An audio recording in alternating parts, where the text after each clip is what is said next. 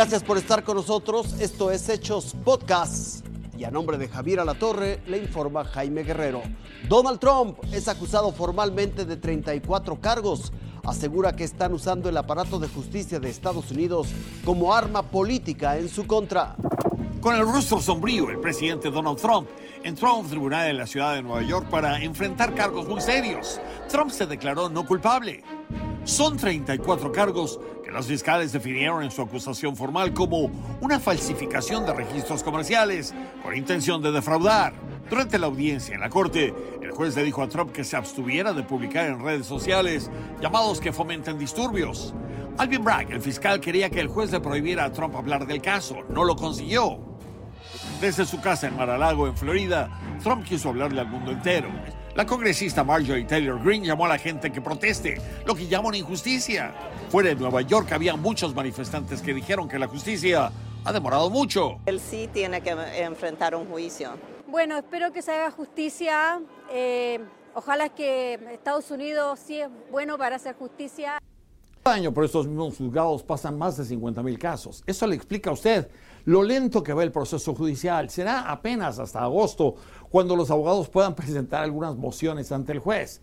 Y será hasta septiembre cuando los fiscales puedan responder a estas mociones de la defensa.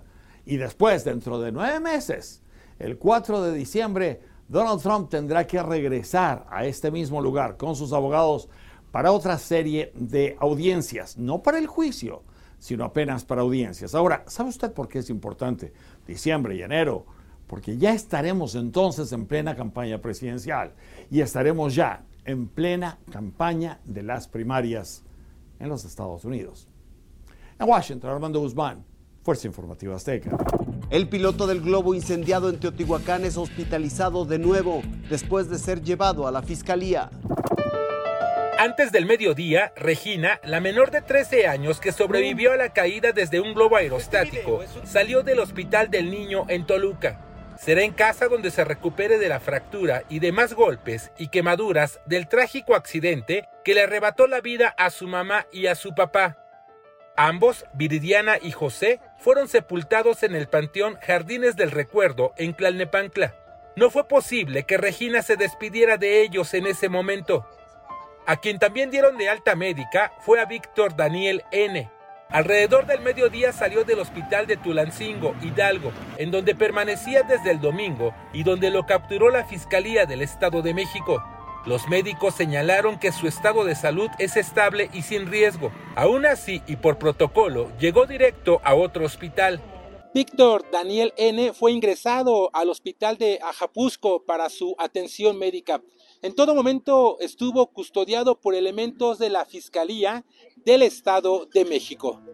Víctor Daniel N., el piloto del globo aerostático que ardió en el aire, tiene quemaduras en el 90% de su cara y también lesiones por el fuego en un brazo.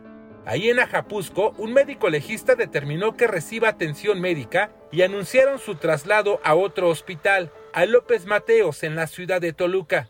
Al hospital de la capital mexiquense llegó ya de noche. Ahí permanecerá hasta que sea dado de alta nuevamente. Esa estadía retrasará la investigación para saber qué fue exactamente lo que ocasionó que ardiera el globo y por qué como piloto del mismo fue el primero en saltar cuando había tres vidas más en peligro.